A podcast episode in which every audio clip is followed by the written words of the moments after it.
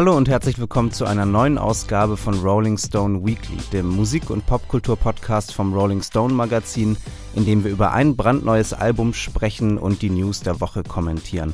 Mein Name ist Jan Jekal. Ich freue mich sehr, heute wieder hier zu sein mit Birgit Fuß. Hi Birgit. Hallo. Wie geht's dir? Wie war deine Woche? Ja, ich kann mich nicht beschweren, viel zu tun, aber unser Heft ist fast fertig. Was will man mehr? Und bei dir so? Auch ich hatte auch eine sehr schöne Woche. Ich war beim Konzert der Arctic Monkeys äh, in der Mercedes-Benz Arena in Berlin. Das war wirklich toll und ich war auch überrascht, ein wenig überrascht, dass äh, die diese riesige Halle ausverkauft haben. Also irgendwie unterschätze ich offenbar immer noch ein bisschen, was für eine riesige Rockband die Arctic Monkeys wirklich sind und dass da äh, bis auf den letzten Platz äh, alles besetzt war. Und Alex Turner ist ja auch ein ganz toller, charismatischer äh, und auch so ein angenehm arroganter Rockfrontmann, finde ich. Also wirklich so ein Rockstar. Ich habe das Gefühl, viele, viele Popstars und Rockstars, vielleicht gerade jüngere, versuchen immer so ein bisschen besonders relatable zu sein oder immer so zu tun, ich bin, ich bin genau wie du und ich meine, über einen von denen, Ed Sheeran, reden wir ja auch heute und das gefällt mir bei Alex Turner halt total, dass der, dass der eigentlich die ganze Zeit irgendwie so, so ausstrahlt, nee, ich bin, ich spiele in einer ganz anderen Liga, ich, ich lebe in einer ganz anderen Dimension, aber ich lasse dich kurz daran teilhaben, so. Das äh, finde ich toll. Das stimmt und jetzt beneide ich dich auch ein bisschen, denn ich habe es leider nicht hingeschafft. Ich hätte allerdings auch vor allem gern die Vorgruppe gesehen, nämlich Inhaler aber die kommen im Herbst nochmal. Wie fandst du die denn? Die habe ich mir gar nicht angeschaut, muss ich sagen. Aber warum, ähm, erzähl mal kurz vielleicht für HörerInnen, die das nicht äh, wissen, warum findest du Inhaler besonders interessant? Na, Inhaler ist ja die ähm, Band von Bonos Sohn, mhm. Elijah mhm. ah, ja. Houston. Und äh, ich hätte einfach gerne mal gesehen, wie die live sind, weil auf den Alben hören die sich natürlich krass nach U2 an. Und ich finde aber Elijahs Stimme auch sehr gut und hätte einfach gern gewusst, wie sie das äh, auf der Bühne dann rüberbringen. Aber wie gesagt, im Herbst wird es nochmal die Möglichkeit geben, dann gucke ich mir die auf jeden Fall an.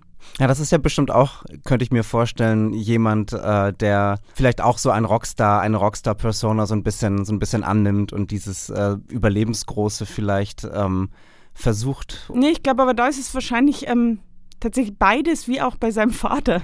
Also einerseits dieser riesen Rockstar, aber gleichzeitig schon auch immer der Versuch, mit den Leuten noch eine Verbindung zu schaffen und eigentlich doch einer von denen auch noch zu sein. Mhm. Also es ist beides. Rockstar ist ja auch ein gutes äh, Stichwort, um über die äh, Meldung zu sprechen, die wir diskutieren wollten. Äh, nämlich hat die Rock'n'Roll Hall of Fame am Mittwoch äh, die Namen äh, bekannt gegeben der äh, Bands und der KünstlerInnen, die äh, dieses Jahr äh, in die Hall of Fame aufgenommen werden. Also diese Ruhmeshalle der Rock'n'Roll-Heldinnen. Dieses Jahr neu hinzugekommen, also der Jahrgang 2023 äh, besteht aus Kate Bush, Sheryl Crow, Missy Elliott, George Michael, Willie Nelson, Rage Against the Machine und den Spinners. Was sagst du zu dieser Auswahl? Ja, es ist eine ganz schwierige Sache. Also ich freue mich natürlich für alle. Ich glaube, das Hauptproblem bei der Rock'n'Roll Hall of Fame ist, sie heißt halt Rock'n'Roll Hall of Fame. Und deswegen kann ich schon auch ein bisschen verstehen, dass es jetzt relativ viele Leute gab, die gesagt haben, Missy Elliott schön und gut, aber warum wurden nicht Warren Stephen oder Iron Maiden aufgenommen, die ja auch nominiert waren dieses Jahr? Und da stimme ich auch zu. Also ich finde, Iron Maiden hätten es schon seit Jahren verdient, aber Warren Stephen, einer der größten Songschreiber überhaupt, wie ich finde, eben auch. Und ja, man ärgert sich immer. Und gleichzeitig ist es auch schön, dass es sowas überhaupt noch gibt. Eben so eine, sage ich mal, pompöse Preisverleihung, wo Musiker so geehrt werden. Ja, ich finde es auch wirklich erstaunlich, dass die, also diese Institution oder, oder diese Stiftung, dass die so eine große dass sie so eine große Akzeptanz innerhalb der Community von, äh, von Musikern sozusagen inne hat. Also das, ich habe mal geschaut, so in den letzten Jahren hat zum Beispiel Paul McCartney die Foo Fighters aufgenommen, also hat die Laudatio gehalten, Taylor Swift hat Carol King aufgenommen, Dave Chappelle hat Jay-Z aufgenommen. Also es sind wirklich die größten Stars, die sich dann auch bereit erklären, diese Reden zu halten. Ne? Also wann hält Paul McCartney sonst mal eine Rede oder, oder Taylor Swift oder so? Und, und die Leute, die geehrt werden, kommen in der Regel auch immer alle. Und das ist ja das, was dieser, was dieser Hall of Fame überhaupt dann so die Legitimation verleiht, ne? dass dann halt die ganzen Leute da sich so äh, das so bestätigen und affirmieren, indem sie dann halt nach Cleveland, Ohio, das ist dann ja auch noch ziemlich äh, äh, ziemlich weit draußen so für viele. Ne? Ähm, Absolut, ja. Ich, und das Interessante ist eben, dass es nicht nur Rockmusiker, Musikerinnen sind, die dann kommen, sondern eben auch die ähm, Hip-Hopper. Und ähm, das ist ja schon nicht so erwartbar. Also andererseits war Missy Elliott natürlich auch sehr gern auf dem Cover des amerikanischen Rolling Stone. Also ich denke, es bedeutet schon immer noch was. Also der Rolling Stone und die Rock'n'Roll Hall of Fame sind eben doch immer noch wichtig, auch wenn es natürlich heutzutage noch ganz viele andere, ähm, ja, vielleicht für den Erfolg wichtigere Outlets gibt. Aber es sind einfach zwei so Institutionen ikonische. Ja, ich kann die, die Kritik oder vielleicht so ein bisschen dieses Unverständnis ähm, auch nachvollziehen, ähm, wenn wenn Künstler und Künstlerinnen aufgenommen werden, die man jetzt nicht klassischerweise als Rock'n'Roll verstehen würde. Ich meine, die einzige, also von, von den äh, genannten, die dieses Jahr neu hinzugekommen sind, würde ich sagen, sind ja Rage Against the Machine die einzige Rockband wirklich. Ne? Also Sheryl Crow könnte man, denke ich, noch gut als Rock äh, verorten, aber ich kann auf der einen Seite schon auch verstehen, was daran irgendwie reizvoll ist, so diesen Begriff des Rock'n'Roll so ein bisschen auszuweiten, aber es wird natürlich auch so ein bisschen beliebig, ne? wenn dann, wenn man das Gefühl hat, dass irgendwie jeder Artist, der irgendwie ein der, der sich verdient gemacht hat in der Geschichte der Popmusik, äh, also Popmusik jetzt ganz groß äh, gesagt, da irgendwie geehrt werden kann, dann ist es so ein bisschen, ja, so wird es ein bisschen random, finde ich. Ja, also man müsste es eigentlich Music Hall of Fame nennen, ne? Also weil im Prinzip ja. geht, gehen ja alle Musikrichtungen und das finde ich eigentlich auch sehr in Ordnung, weil ähm, ja, im Rolling Stone war das ja auch schon immer so, dass alle Musikrichtungen gehen, vielleicht mit eben Hauptaugenmerk schon auf Rock und Pop, aber es geht alles und das ist da eben genauso und dann passt aber eben der Begriff Rock'n'Roll, also ja, Missy Elliott und Willie Nelson, na Willie Nelson ist vielleicht noch doch noch Rock'n'Roll, mhm. zumindest von der Einstellung her. Vielleicht ist es Missy Elliott auch, vielleicht muss man den Begriff Rock'n'Roll einfach anders verstehen, mehr so als ähm, Einstellung und Haltung und nicht so sehr die Musik an sich. Also nicht nur so sehr Gitarrenmusik mm. sozusagen. Kommen wir nun zum Zitat der Woche. Das äh, kommt diese Woche von der, ich glaube, kanadischen Musikerin Grimes. Ne? Sie ist nicht Amerikanerin, sie ist Kanadierin, die ähm, ja schon seit dem Anfang ihrer Karriere, also in den frühen Zehnerjahren, hat sie, hat sie ganz äh, tolle weirde elektronische Popmusik veröffentlicht und, und schon da war sie immer sehr tech-affin und, und Grimes hat jetzt eine KI-Stimmensoftware veröffentlicht. Elf Tech heißt sie, also Elf wie, äh, wie die Elfe. Da kann man dann äh, eigene Aufnahmen hochladen, also seinen eigenen Gesang äh, kann man dort äh, hochladen und äh, dann wird diese Aufnahme automatisch zu Grimes verändert sozusagen. Es gibt da einen Deepfake von, von Grimes Stimme und man, man kann selbst dann eben bestimmen, was, was Grimes, äh, was Grimes Stimme da singen wird. Das ist auch kostenlos, also es ist, es ist äh, eine Freeware an diesem Punkt, es ist Open Source und dazu hat Grimes eben auch geschrieben bei Twitter, Grimes is now open source and self-replicating. Ähm, ja, Birgit, wie, wie findest du das? Was sind deine Gedanken dazu? Ja, ich glaube, Grimes äh, setzt sich halt so an die Spitze der Bewegung oder möchte es, äh, war sie ja schon immer, dass sie eigentlich versucht hat, so in die Zukunft zu denken. Finde ich ganz okay. Ich finde ein bisschen der Fehler im System ist vielleicht, dass ich persönlich Grimes Stimme gar nicht so besonders finde. Also ich finde, dieses ähm, Programm würde wahrscheinlich mit der Stimme von Adele oder von Florence Welch noch viel ähm, besser sein, aber das ist auch Geschmackssache das finde ich interessant, was du sagst. Also auch, dass, dass sie dann immer so an der Spitze steht oder da ja auch so eine Avantgardistin eigentlich ist, dass sie da ja wahrscheinlich so ein bisschen vermutet, dass die Entwicklung der nächsten Jahre und Jahrzehnte sein wird, dass halt eben so Stimmen-Deepfakes total gängig werden und dann, wie das auch in den letzten Jahren häufig im Gespräch war, äh, bei Live-Konzerten, dass dann so Hologramme ähm, animiert werden und dann und man dann halt nochmal keine Ahnung, Tupac oder Elvis oder wen auch immer äh, nochmal lebendig vor sich sehen kann, dass ja wahrscheinlich auch dann die Stimmen von Leuten wie Elvis oder von Tupac und eben Künstlern, also ikonischen Künstlern, die nicht mehr neue Aufnahmen produzieren können,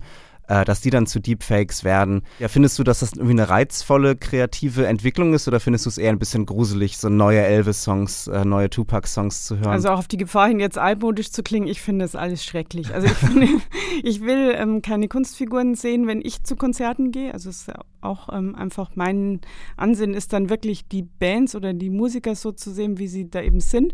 Und ich finde schon Playbacks bei Konzerten sehr schwierig. Und da gab es ja zuletzt auch gerade im Rockbereich sehr viel Diskussionen, weil Bands wie Kiss und Motley Crue jetzt auch sehr viel Playbacks äh, verwenden. Und ja, ich finde, wenn man es nicht mehr selbst spielen kann und das nicht mehr schafft, dann sollte man es vielleicht lassen.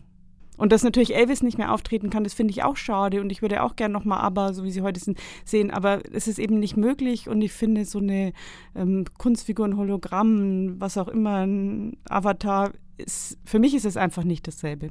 Wie siehst du denn das? Siehst du es anders? Nee, ich glaube, ich teile deine Skepsis oder dein Unbehagen. Ähm, und finde das vielleicht auch deswegen ganz interessant, dass es jetzt Grimes als ja noch, ähm, ich weiß nicht genau, wie alt sie ist, wahrscheinlich Anfang 30 an diesem Punkt oder, oder so. Also auf jeden Fall ist sie, ist sie noch eine, eine lebendige, ein lebendiger Mensch. Ähm, und ja auch noch eine Künstlerin, von der man noch viel erwarten kann, so die ja überhaupt nicht äh, das irgendwie auserzählt hat, was sie, was sie zu sagen hat. Ähm, und dass, dass sie an diesem Punkt das allen zur Verfügung stellt, das finde ich schon ganz interessant, ähm, was dabei so rauskommen wird. Aber ich fände es auch wichtig, ähm, dass das dann auch klar markiert wird halt, ne? Also dass dann nicht irgendwie das unter dem Namen Grimes läuft oder dass dann irgendwie Konzerte unter dem Namen Grimes laufen und dann sind da aber eigentlich nur irgendwelche Deepfakes, die von ganz anderen Leuten da eingespeist wurden. Ja, aber genau das, was du sagst, ist ja das eigentlich Interessante, dass in Zukunft entscheidend sein wird, wie wird das deklariert und wie erkennt man, was echt ist und was nicht. Und das wird vor allem natürlich, glaube ich, für Politik und Rechtsprechung eine riesen Herausforderung, das irgendwie festzulegen. Also weil momentan denkt man sich, ja, es geht alles und wer erkennt dann überhaupt noch, was ähm, sage ich mal, äh, man sagt ja fast schon in Anführungszeichen echtes und was nicht und wo ist der Übergang und so. Also ich glaube, da stehen uns schon sehr spannende Zeiten bevor. Kommen wir nun zum Album der Woche. Subtract von Ed Sheeran. Ed Sheeran gehört natürlich zu den größten Popstars unserer Zeit. Äh, da hat ähm, Brian Hyatt, unser amerikanischer Rolling Stone-Kollege, äh, das sehr schön ausgedrückt in einem großen Feature, das er vor einigen Wochen über Ed Sheeran geschrieben hat. Da schreibt er, er ist einer der fünf meistgestreamten Künstler aller Zeiten auf Spotify. Und das schließt noch nicht einmal sein Hobby ein, also all die Hits, die er für andere Künstler geschrieben hat, von Justin Bieber bis BTS. Er ist der erste Tanz auf Hochzeiten, der letzte Tanz beim Abschlussball, die Stimme, die man hört, wenn man seinen Koffer aus dem Flugzeug schleppt. Ich finde, das ist eine sehr schöne Beschreibung der Allgegenwärtigkeit äh, äh von Ed Sheeran. Und er ist natürlich ein sehr untypischer Popstar, wobei untypisch zu sein dann wiederum auch so sein Unique Selling Point ist, könnte man sagen. Also er begann als Mann mit der Gitarre, äh, ein eher unscheinbarer Teenager, spielte Open Mics in England, seiner Heimat, machte Straßenmusik. So eine ganz ähm, kann man schon sagen, originelle Mischung aus Folk-Pop-Songs, die dann aber auch ein bisschen RB im Gesang haben, auch ein bisschen Rap-Einflüsse, auch in der Produktion dann vor allem. Und das ist eben diese Verbindung aus Folk-Pop und RB. Rap mit in Anführungszeichen, die ihn dann schlagartig populär gemacht hat. Also er hat, äh, als er gerade 20 war, sein erstes Album Plus veröffentlicht bei Atlantic, also einem Major-Label, es gehört zu Warner. Und die nächsten Alben haben dann so seinen Status halt total bestätigt. Also vor allem dann 2017 das Album Divide mit der Single Shape of You und, und der Single Perfect. Also da ist dann seine Pop-Dominanz wirklich ganz deutlich geworden. Und diese beiden Songs, habe ich gesehen, sind auch immer noch ganz oben auf der Liste der äh, Songs, die am häufigsten gestreamt wurden. Also Shape of You ist da auf Platz zwei, wurde dreieinhalb Milliarden Mal gestreamt. Also es ist, also sind wirklich völlig unvorstellbare Zahlen. Dabei soll nicht unerwähnt bleiben, dass die Musikkritik immer ziemlich äh, unbeeindruckt war von Ed Sheeran. Ähm, was ja auch ganz interessant ist, weil es ja, weil viele der anderen kommerziell erfolgreichsten Künstlerinnen, The Weeknd, Dua Lipa, Drake, Justin Bieber, sind alle, also werden zumindest ernst genommen von der Kritik und zum Teil sogar richtig gefeiert. Und bei Ed Sheeran war das nie der Fall. Da war immer ein bisschen so eine, ja, Witzfigur, kann man vielleicht sagen. Oder zumindest für viele äh, so die Vorlage, um sich über ihn lustig zu machen. Ja, da wollen wir jetzt drüber sprechen, ob das neue Album das vielleicht ändern wird. Subtract hat Ed Sheeran nämlich mit Aaron Dessner aufgenommen von der Band The National. Aaron Dessner hat auch Taylor Swifts Folklore aufgenommen, also eines der größten Pop-Alben der letzten Jahre und das ist ja auch sehr stripped down, akustisch, introspektiv. Äh, Birgit, ist das nun Ed Sheerans Folklore? das ist eine gute Frage. Ich mag Taylor Swift nicht so gern, deswegen würde ich sagen nein. Ich finde, das ist schon, es ist schon auch ein typisches Ed Sheeran-Album, muss man sagen. Und ja, klar, man hört es schon ein bisschen, dass Aaron Dessner da dabei ist, aber letztendlich finde ich das Beeindruckendste an dem Album, dass es wirklich ein Thema so krass durchzieht, dass er sich das getraut hat, wirklich ein Album komplett einem Thema zu widmen. Welches Thema ist das? Sind im Prinzip die verschiedenen Variationen von Trauer, sage ich mal, von Verlust und Verlustängsten mhm. und wie man damit umgeht. Und ähm, ich finde, dass er das sehr schön beschreibt. Und mir kam es ein bisschen vor, es ist so dieses bisschen der Klassiker, glaube ich, bei ihm. Als er dann beschlossen hat, er macht das jetzt, hat er gedacht, jetzt haue ich aber auch alles raus, was ich ihm dazu zu sagen habe. Und da werden die verschiedenen Facetten, finde ich, auf dem Album, auf den 14 Songs schon ziemlich deutlich. Er ist ja auch kein Typ, der, sage ich mal, verklausuliert schreibt oder sehr poetisch, sondern er schreibt ja sehr direkt. Du wirst jetzt vielleicht sagen banal, ich sage direkt. ja, dass er sich auf diesem Album diesen Themen widmet, also Tod und, und Verluste, Verlustängste, ähm, Depressionen, ähm, hat ja auch einen ganz persönlichen Grund. Ne? Also er hat ja einige Schicksalsschläge erlitten im letzten Jahr.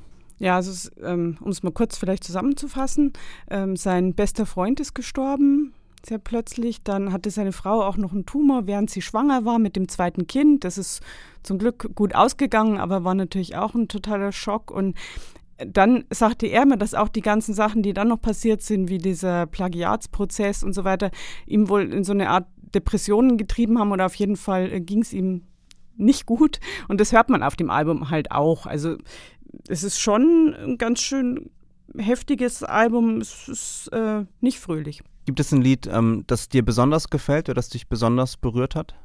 Ja, abgesehen von der Single Boat fand ich den Song Life Goes On schön, weil da so rauskommt diese typischen Klischees und Allgemeinplätze, die man als Trauernder immer zu hören bekommt, so wie das Leben geht weiter und ein paar Songs vorher sagt er auch einmal, die Zeit heilt alle Wunden und so fühlt sich das aber nicht an, wenn man in der Trauer ist, sondern es fühlt sich an, als würde das Leben eben nicht weitergehen. Oder man kann gar nicht fassen, dass überall um einen rum das Leben so weitergeht, während man selbst doch immer noch diesen Menschen nachtrauert, der jetzt weg ist. Und ich finde, das beschreibt er in dem Song Life Goes On ganz schön. Ja, das war auch eines, eines der Lieder, ähm, das ich am besten fand. Ich mag auch Boat, äh, äh, von dir angesprochen, die, den ersten Song. Die Akustikgitarre ist eigentlich das äh, dominierende Instrument äh, neben seiner Stimme, die natürlich total zentral ist. Und ich finde schon, weil du meintest, dass man Aaron Dessner gar nicht so deutlich erkennt unbedingt, ähm, das finde ich eigentlich schon. Also in den Instrumentals, so, ne, die Gesangsmelodien und auch wie, wie der Gesang produziert ist und wie Ed Sheeran singt, da habe ich auch das Gefühl, dass das äh, 100% Ed Sheeran ist. Aber in diesen sehr geschmackvollen und wie ich leider finde auch ein bisschen langweiligen Instrumentierungen, delikate Klangteppiche, dass man dann so ein bisschen ähm, so verhuschtes Piano so hört, was dann so ganz sanft gespielt wird und dann eben die Akustikgitarre, die so schwirrt und dann so leichte Klassikanklänge, also das sind dann meistens auch so lange gehaltene Noten von Streichern oder so, die dann äh, so, so ein bisschen in der Ferne dann dem Ganzen noch Atmosphäre geben du hast recht, es passt zu Ed Sheeran aber auch sehr gut, wobei es halt wahrscheinlich für mich deswegen so krass nur nach Ed Sheeran klingt, weil natürlich immer diese Stimme so im Vordergrund ist. Ne? Also klar, die ganzen Arrangements drum, sind alle schön und so, aber es ist ja letztendlich doch bei ihm immer die Stimme, die die ganzen Songs trägt. Also viel extremer finde ich als bei vielen anderen Künstlern, zumindest denen, die äh, momentan in den Charts sind. Also ich muss ehrlich sagen, dass es nichts, was mich so sehr erreicht. Also bei einem Song wie Boat schon. Ähm, der, finde ich, hat dann aber auch ein paar melodische Wendungen, die ein bisschen unerwartet sind. Und ich glaube, das ist so das, was mich an diesem Album und, und auch an Ed Sheeran insgesamt äh, so ein bisschen stört oder, oder weshalb es mich einfach nicht besonders berührt, dass ich das Gefühl habe, es ist dann am Ende eben doch immer ein bisschen generisch. Also auch ein Album wie dieses, was eigentlich aus so ähm, persönlichen Umständen entstanden ist und, und das, äh, ja, also dass so diese tragischen Schicksalsschläge, die er, die er erfahren musste, äh, sich dann in der Musik niederschlagen, aber dann eben doch, doch in so sehr irgendwie vagen, generischen ähm, Äußerungen. Also er singt dann It hit like a train, I'll sink like a stone, like tears in the rain. Also das sind so viele Plattitüden, finde ich. Und ähm, ja, in dem von dir genannten Song greift er diese Plattitüden ja auch ein bisschen auf und dreht sie dann so um. Aber, aber das ist mir dann ein bisschen zu wenig, die Plattitüden einfach nur aufzugreifen, um dann irgendwie zu sagen, ja, aber so ist es ja nicht oder so. Also da hätte ich mir irgendwie mehr Twists und mehr mehr Gedanken sozusagen gewünscht. Aber dann wiederum ist das wahrscheinlich auch genau sein Erfolgsrezept. Ne? Oder warum es dann so viele Leute so, so interessant oder so berührend finden, weil er dann eben doch so Formulierungen benutzt, die halt allen geläufig sind, ne? Und dann kann man da sehr leicht wahrscheinlich so andocken und denken, ja genau, so fühle ich mich auch. Ja, das denke ich schon. Es ist halt nichts verfremdet oder auch nur irgendwie groß gefiltert oder so, sondern es wirkt halt wirklich so, so hingeschrieben, wie er es in dem Moment empfunden hat. Und ähm, ich glaube, Ed Sheeran weiß selbst, dass er jetzt kein äh, Bob Dylan ist. Also das äh, ist auch, glaube ich, gar nicht der Anspruch, sondern der Anspruch ist wirklich, er hat es ja sogar, ich glaube, als Tagebucheintrag bezeichnet, dieses neue Album. Und ich glaube, das ähm, trifft es auch ziemlich genau. Er hat einfach wirklich aufgeschrieben, was ist in diesem Jahr so los gewesen bei ihm, was ist passiert. Und natürlich können sich sehr viele Leute damit identifizieren, weil es genau die Sachen sind, die eben viele Menschen erleben, also so Schicksalsschläge und ähm, ja, manchmal denke ich mir auch, ein bisschen komplexer könnte es schon sein. aber ich finde, dass er schon eine wahnsinnige Fähigkeit hat, auch so Melodien ähm, zu schreiben, an die man sich sofort erinnert, wo man sofort ähm, mitgehen kann. Und das ist schon ein großes Talent. Und da ist er halt einfach so ein klassischer Songschreiber natürlich, auch Verse, Chorus, Verse. Und der eigentlich der Einzige, der mit so einer klassischen Musik dermaßen erfolgreich ist noch. Also mir fällt jetzt sonst momentan niemand ein, der das so durchzieht. Ich habe nämlich neulich überlegt, wie kommt es eigentlich, dass so Leute, sag ich mal, in dem Umfeld, ähm, wo ich mich umgucke. Also Campino hat mir vor ein paar Jahren mal gesagt, er findet Ed Sheeran super. Dann hatte ich gesehen, dass Michael Stipe vor zwei Wochen in Mailand beim Ed Sheeran Konzert war und das ganz toll fand. Und dann dachte ich mir, warum diese unterschiedlichen Leute, warum finden die alle Ed Sheeran gut? Und ich glaube, das liegt genau daran, dass sie das Gefühl haben, dass es noch so ein Songwriter ein bisschen wie sie oder wie die Leute, zu denen sie aufgeguckt haben, also jemand, der einfach, ja, sage ich mal in Anführungszeichen, normale Songs schreibt, ohne viel Klimbim oder ohne auf Algorithmen zu gucken oder ohne ähm, ja jetzt irgendwelche Modernismen einzubauen, sondern es ist halt einfach ein Song. Witzig, dass Michael Stipe äh, auf dem Ed Sheeran-Konzert war. Das hätte ich nicht, nicht gedacht. Ja, da, das sehe ich ein bisschen anders. Also ähm, viele seiner Songs klingen für mich halt schon so, als ob er sehr genau auf Algorithmen schaut. So ein gewisses Kalkül und so eine gewisse Berechnung ähm, würde ich, würd ich seiner Musik auf jeden Fall attestieren. Man könnte ja auch, um in dem Bild von Brian Hyatt so ein bisschen zu bleiben, ähm, könnte man ja auch sagen, jetzt hat Ed Sheeran nicht mehr nur die Musik für, für die äh, Abschlussbälle und für die Flughäfen, sondern auch für Beerdigungen geschrieben. Ne? Also jetzt hat er so die letzte, den letzten Bereich irgendwie erreicht, äh, wo er jetzt halt auch noch so der äh, die Default Choice irgendwie werden kann, so von Leuten, ähm, die sich dann, die vielleicht nicht sich besonders für Musik interessieren oder so und dann aber doch denken, okay, was könnten wir hier äh, jetzt in der Trauerhalle laufen lassen und dann, ja, da gibt es auch diesen, diesen schönen traurigen Song von Ed Sheeran so. Ja, also ich denke, diesen Effekt, also all den Erfolg nimmt er natürlich schon gern mit und ähm, ja, bestimmt ist zum Beispiel bei der Auswahl der Singles äh, natürlich Kalkül im Spiel und was verkauft gut, aber er wäre ja auch dumm, wenn er es nicht machen würde. Ich finde es ein bisschen schade, zum Beispiel, ich finde den Song gar nicht schlecht, Eyes Closed, die Single. Mhm. Aber ich finde es ein bisschen schade, mm, weil das natürlich auch der einzige Song ist, bei dem dann auch Max Martin, dieser ähm, super Hitmacher dabei ist und so. Ähm, das ist mir dann auch ein bisschen zu sehr vielleicht auf die Charts geschielt. Und gleichzeitig ist auch Eyes Closed wieder so ein Song. Ja, natürlich kann es jeder nachvollziehen. Er singt ja darin, dass er eben mit den geschlossenen Augen tanzt, weil er dann nicht so sehr merkt, dass sein Freund nicht mehr da ist. Und dann kann man natürlich sagen, ja, das ist ja wirklich das Allereinfachste. Aber es ist halt auch sowas, wo jeder sagen wird, ja, das verstehe ich.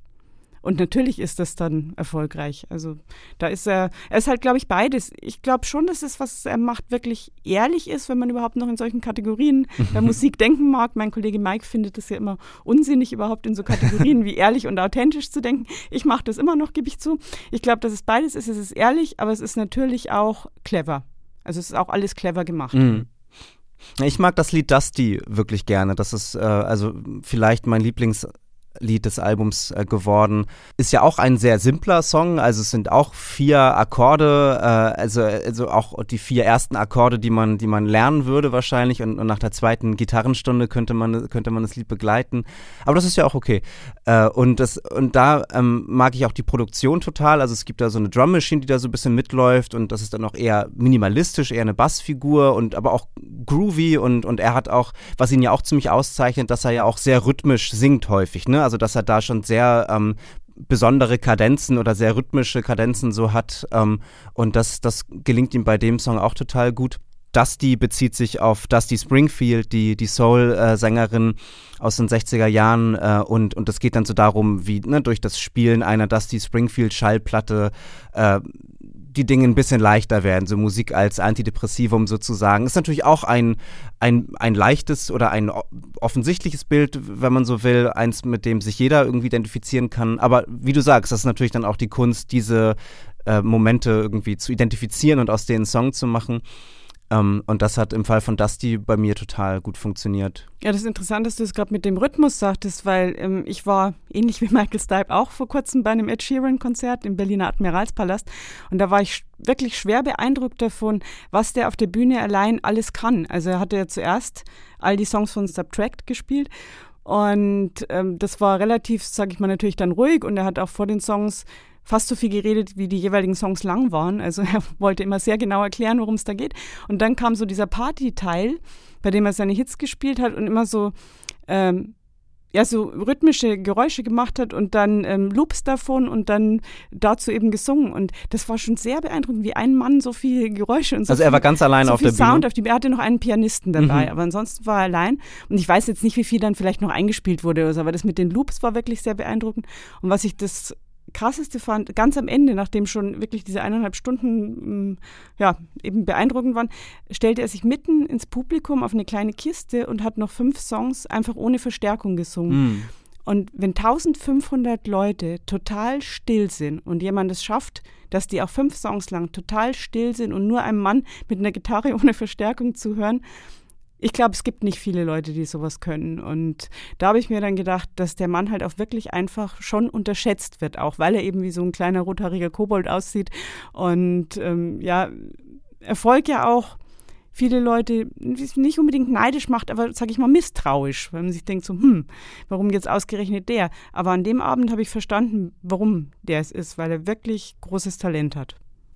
Ich möchte, bevor wir zu der Bewertung kommen, ähm, noch einmal kurz auf den Gerichtsprozess zu sprechen kommen, weil ich den wirklich interessant finde. Also Ed Sheeran ähm, wurde auch nicht zum ersten Mal verklagt von, äh, von Parteien, die meinten, er hätte plagiiert. In dem Fall war es jetzt äh, die Familie und die Angehörigen von Marvin Gaye.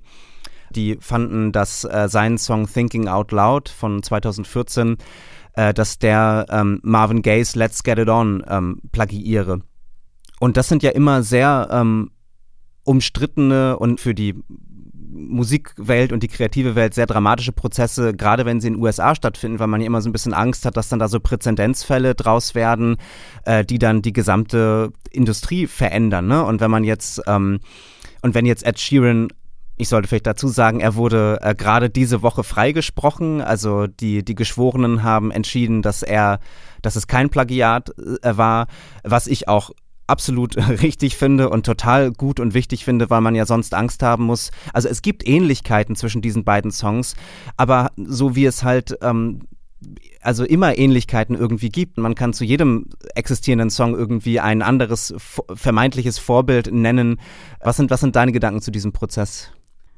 Ja, ich finde, Ed Sheeran hat dann, ähm, man hat ihm die Erleichterung ja angesehen bei seiner kurzen Rede zu dem äh, Prozess. Er hat dann gesagt, es hat ja auch keiner das Copyright auf die Farbe Blau. Und ich finde, das sagt einfach alles, weil es gibt natürlich Fälle, wo es so eindeutig ist, ähm, dass man sagen muss, ja, das ist jetzt geklaut. Aber ansonsten äh, beruht halt alles auf den gleichen paar Akkorden und den gleichen paar Noten.